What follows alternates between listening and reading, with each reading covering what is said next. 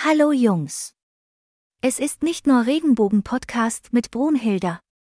Heute werde ich eine weitere Frage zur LGBTQ und Gemeinschaft behandeln.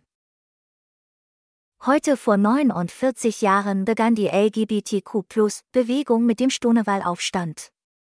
Das Stonewall Inn, eine schummrige und überfüllte Bar in New York City, diente als Zufluchtsort für Menschen, die am Rande der Gesellschaft stehen.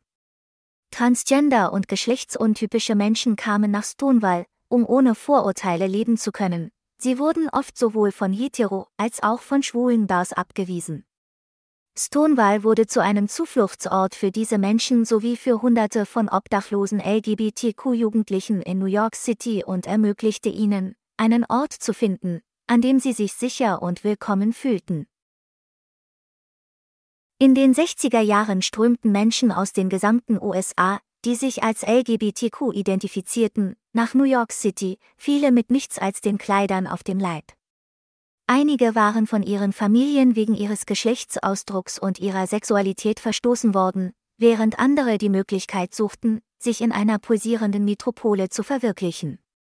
Einige konnten ein neues, komfortableres Leben beginnen, aber viele mussten um die drei Dollar betteln, die sie für den Eintritt in die Stonewallbar benötigten. Dort konnten sie frei trinken, tanzen und sich in der Gesellschaft von Gleichgesinnten sonnen, was ihnen die Außenwelt niemals erlauben würde. Stonewall und andere queere Etablissements dienten ihren Gästen als sicherer Hafen, als ein Zuhause fernab der Heimat. Vor dem Stonewall-Aufstand waren zahlreiche Schwulenbars und Clubs in Greenwich-Village von Razzien oder Zwangsschließungen betroffen. Die Beziehungen zwischen der LGBTQ-Community und der Polizei waren praktisch inexistent und äußerst feindselig, wenn sie überhaupt stattfanden. Am Morgen des 28. Juni 1969 drangen plötzlich neun Polizeibeamte in das Stonewall Inn ein und versuchten, jeden festzunehmen, der nicht mindestens drei Kleidungsstücke trug, die sie als geschlechtsspezifisch ansahen. Die Gäste des Stonewall Inn waren es leid, als Ausgestoßene behandelt zu werden und im Verborgenen leben zu müssen, und beschlossen, sich gegen die repressiven Polizeikräfte zu wehren. Marsha P. Johnson und Sylvia Rivera, beides Transgender-Frauen, waren die Anführerinnen dieser Aktion. In David Carters Buch Stonewall erinnert sich ein Zeuge daran, dass Marsha im Zentrum des Geschehens stand, schrie und brüllte und Steine warf. Zeugen bestätigen Marsha P. Johnson und Sylvia Rivera als die Anführerinnen des Aufstandes. Sylvia Rivera selbst erklärte, dass die Veranstaltung von den damaligen Street Queens angeführt wurde, zu denen auch Marsha P. Johnson und andere, heute abwesende Mitglieder gehörten. Fünf Tage lang wurde die Kreuzung der Sevent Avenue South und der Christopher Street zum Sammelpunkt für LGBTQ-Personen, um ihre Beschwerden gegen die Polizeibrutalität zu äußern.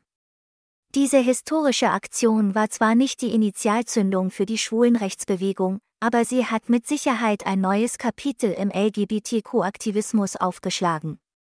Im Gefolge dieses Protests riefen Marsha P. Johnson und Sylvia Rivera im darauf folgenden Jahr Street Transvestite Action Revolutionaries, STAR, ins Leben, ein Projekt, das obdachlosen LGBTQ-Jugendlichen Unterkunft und Verpflegung bot. Silvia Rivera bestätigte, dass Star denjenigen, die auf der Straße leben, der schwulen Gemeinschaft und allen anderen hilfsbedürftigen Personen Hilfe bieten sollte. Das allererste Star House wurde 1970 in einem Wohnwagen auf einem Parkplatz in New York City eröffnet. Schließlich erreichten Marsha und Sylvia ihr Ziel, ein dauerhaftes Zuhause für Star in der 213 Second Avenue zu errichten. Dieser Standort wurde zum Star House und diente stolz als erste LGBT-Jugendunterkunft in Nordamerika und als erste Organisation in den USA, die von farbigen Transgender-Frauen geleitet wurde. Trotz der Verbesserungen in der Gesellschaft sind schwarze Transgender-Frauen immer noch mit Profiling, Missbrauch und ungerechtfertigten Verhaftungen durch die Polizeibehörden in den USA konfrontiert. Laut einer Umfrage des National Center for Transgender Equality aus dem Jahr 2015 hat fast jede fünfte schwarze Transgender-Frau von körperlicher oder sexueller Misshandlung durch einen Polizeibeamten berichtet. Noch besorgniserregender ist, dass eine von drei schwarzen Transgender-Frauen das Gefühl hat, die Polizei gehe davon aus, dass sie der Prostitution nachgehen, nur weil sie sich in der Öffentlichkeit aufhalten. Die Misshandlung von schwarzen Menschen, schwarzen gleichgeschlechtlichen Frauen und schwarzen Transgender-Frauen ist das Ergebnis einer vorurteilsbeladenen Gesellschaft, die sie zu Bürgern zweiter Klasse macht. Eine solche Atmosphäre ist weder für Aktivisten noch für Polizeibeamte förderlich und daher unhaltbar.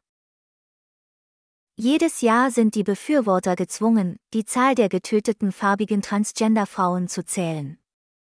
Zurzeit warnen Aktivisten in Jacksonville, Florida, vor den drei Transgender-Frauen, die allein in den letzten sechs Monaten ermordet wurden. In Jacksonville, wie auch in zahlreichen anderen Städten in den USA, ist das Verhältnis zwischen der Transgender-Gemeinschaft und den Strafverfolgungsbehörden extrem angespannt, was es für diejenigen, die Hilfe und Sicherheit brauchen, noch schwieriger macht. Fast fünf Jahrzehnte nach der Stonewall-Demonstration, die von farbigen Transgender-Frauen wie Sylvia Rivera und Marsha P. Johnson angeführt wurde, müssen wir uns einen Moment Zeit nehmen, um über die Fortschritte nachzudenken, die wir als Gesellschaft gemacht haben, aber auch die Arbeit erkennen, die noch getan werden muss. Ich hoffe, mein Podcast gefällt Ihnen. Zögern Sie nicht, nicht nur Regenbogen an Ihre Freunde weiterzugeben und Sie zu bitten, den Newsletter zu abonnieren. Ich liebe euch alle, wir sehen uns. Tschüss.